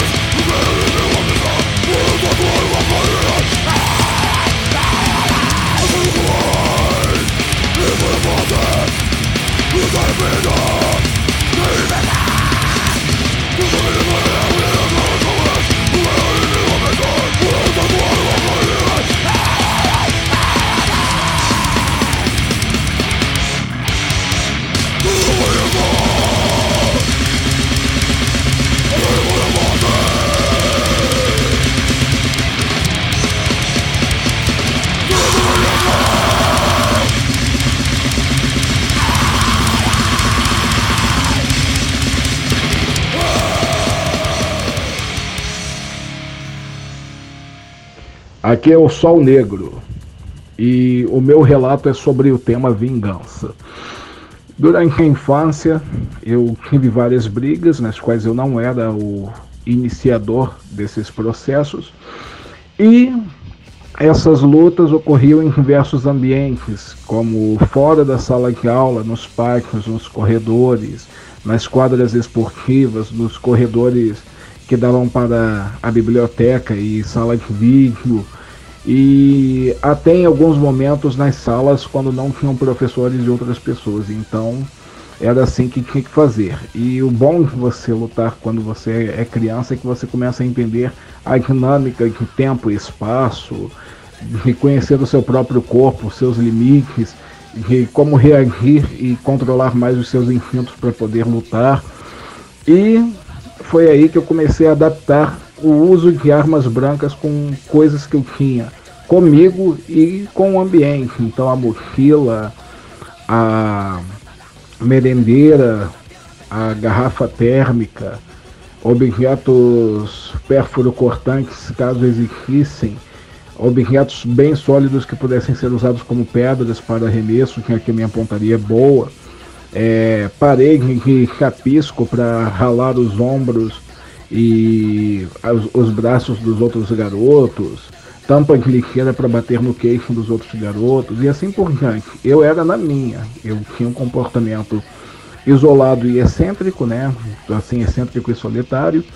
E isso atraía a atenção de alunos vagabundos e violentos, que vinham até a minha presença para me importunar. Então eu pensava que eu tinha duas opções: me submeter a eles e ser escorraçado várias vezes sem que ninguém me defendesse, ou que eu me defendesse violentamente. E assim foi nascendo a minha mente armamentista e belicista. E desde a infância, pelo menos eu nunca consegui ser enganado por esses discursos desarmamentistas e pacifistas. Isso aí é de um grau de cretinismo absurdo. Pessoas que defendem essas ideologias normalmente ou elas são verdadeiramente mal intencionadas ou muito idiotas a ponto de defender algo que vai totalmente contra os instintos naturais de autoproteção e preservação da, de si mesmo e da sua própria família e da sua propriedade privada. Então eu condeno demais essas mentalidades aí de que você tem que ser bonzinho com o inimigo, perdoar o inimigo. Não, você não pode perdoar. E você também não pode ficar pensando que outra pessoa vai se vingar por você e por todas as pessoas, que aquela determinada pessoa é, fez sofrer um dia. Não. Eu realmente, eu penso que quando a situação é realmente grave, cabe a você planejar meticulosamente um plano para você dar um castigo merecido àquela pessoa e relaxar sua mente. E foi o que eu fiz algumas vezes. Eu esperava o momento certo de atacar. Em especial quando eu ia lutar com algum garoto mais forte que conseguia me derrotar depois de ter me provocado e humilhado. Eu esperava um momento bem de surpresa e eu mirava com força total no pescoço, garganta, nuca, olhos atrás das orelhas, nariz, boca e era assim que eu arrancava sangue mesmo. E não tinha essa de ter peninha não, porque a hora que era para molecada me arrebentar na porrada, eles faziam sem pena, então por que, que eu tinha que ser de pena com eles? Fez quatro anos de terapia com psicóloga para controlar minha agressividade. Isso até teve um lado bom que desembocou para literatura, para escrever, né? Com minhas identidades literárias. E me fez estar mais ciente, né? De que a nossa violência ela tem que ser calculada. Você não pode simplesmente ser puramente violento. Você tem que saber como, quando e contra quem manifestar sua violência. É necessário mesmo. Se você cortar esse seu elo primitivo de saber o momento certo de agir, você poderá sentenciar a si mesmo, sua família sua, e sua é, propriedade privada ao fim. Se você estiver num momento realmente crítico, decisivo, se você não tiver isso amadurecido dentro do seu interior, alguém vai chegar e vai tomar tudo que é seu e vai destruir você por completo. E aí sua família também pode estar correndo risco se eles forem totalmente dependentes de você e não forem capazes de se defender. Então é necessário você saber se defender e poder defender os outros. Então, tiveram as pessoas que me fizeram umas coisas aí, e já furei pneu do carro dos outros com um canivete, já quebrei lanterna do carro dos outros com soco de soqueira, já surrei alguns vagabundos, drogados, bandiquinhos e outros lixos na rua. Já quase matei dois sujeitos na rua que acabei lutando com eles e Foram tantas ofensas que eu perdi totalmente o controle. Minha força ficou aumentada e eu não fiquei com medo deles. Meu medo, na verdade, que eu tenho não é com os outros, eu tenho medo de mim. Porque eu acabei me transformando numa figura totalmente bestial que eu não consegui me reconhecer. Eu só conseguia querer pensar em derramar o máximo de sangue possível dos inimigos. E eu perdi mesmo o controle. Teve que aparecer gente para me segurar, me separar. Eu quase matei dois sujeitos no espancamento mesmo no meio da rua. E foi brabo mesmo. Desarmado, combate desarmado, foi até uma luta bem injusta. Um deles até hoje tem medo de mim, devido à surra, mesmo o sujeito tendo levado umas quatro ou cinco cadeias nas costas. Ele também sabe que comigo ele não se cresce, mas depois pelo menos veio o respeito. Ele entendeu que ele estava errado, coisa rara, coisa rara, ele entender que ele estava errado e por que, que ele apanhou. E é isso, e tem um sujeito que está me devendo dinheiro que ele está com uma motinha nova aí, empinando motinha, levando vagabunda na, na garupa. Ele é pagodeiro, é pai solteiro, pagador de pensão, tem um filho com cada mulher, paga pensão para caramba, mas ele não paga o que me deve. E a moto dele vai levar um baita prejuízo. Ele me deve 160 reais, mas o prejuízo que ele vai levar vai ser no mínimo 500 reais, só pelas, pelos danos que eu vou fazer com o canivete com a soqueira no, na moto dele. É só ele dar mole, a rua não ter câmera, que eu quebro mesmo metade da moto dele. Bem rápido, eu sei exatamente bater com bastante força nas lanternas amassar um monte de coisa, furar o estofamento todo, quebrar ali uma parte da corrente ali, vai ser um dado legal.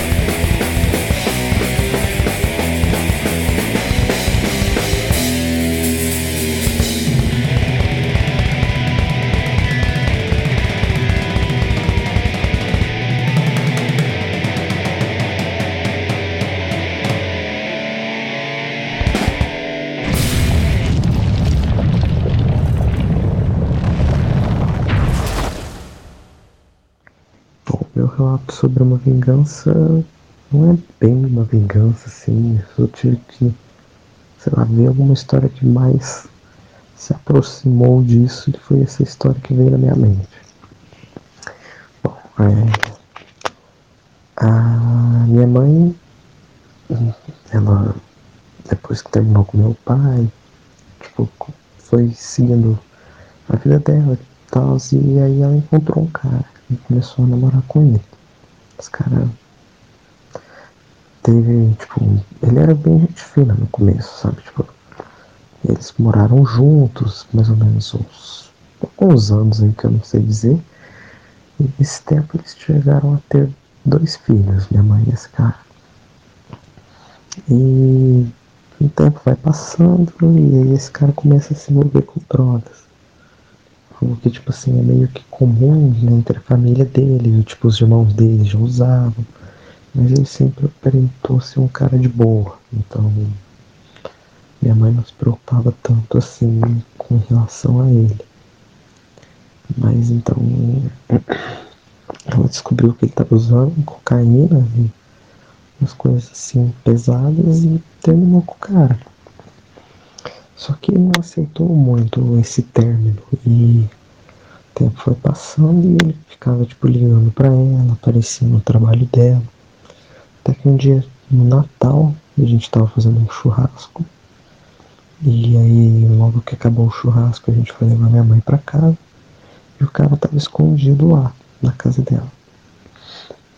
E assim, tipo, ela entrou na casa e viu que ele tava lá e ficou muito assustada.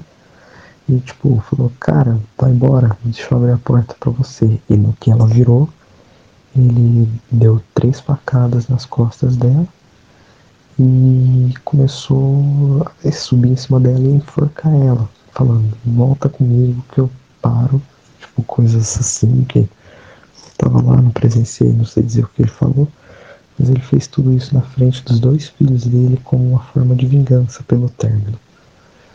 E meu irmão mais novo, que estava lá presenciando tudo isso, chegou até a subir nas costas dele, gritando para ele parar, e ele não parava. Mas aí ele parou, pegou 300 reais da minha mãe para pagar a dívida de droga e foi embora.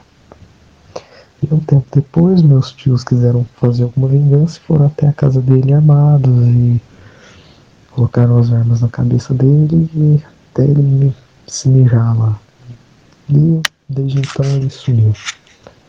Só o único contato que a gente tem com ele é sobre pensão que ele não paga porque é um otário, um vagabundo.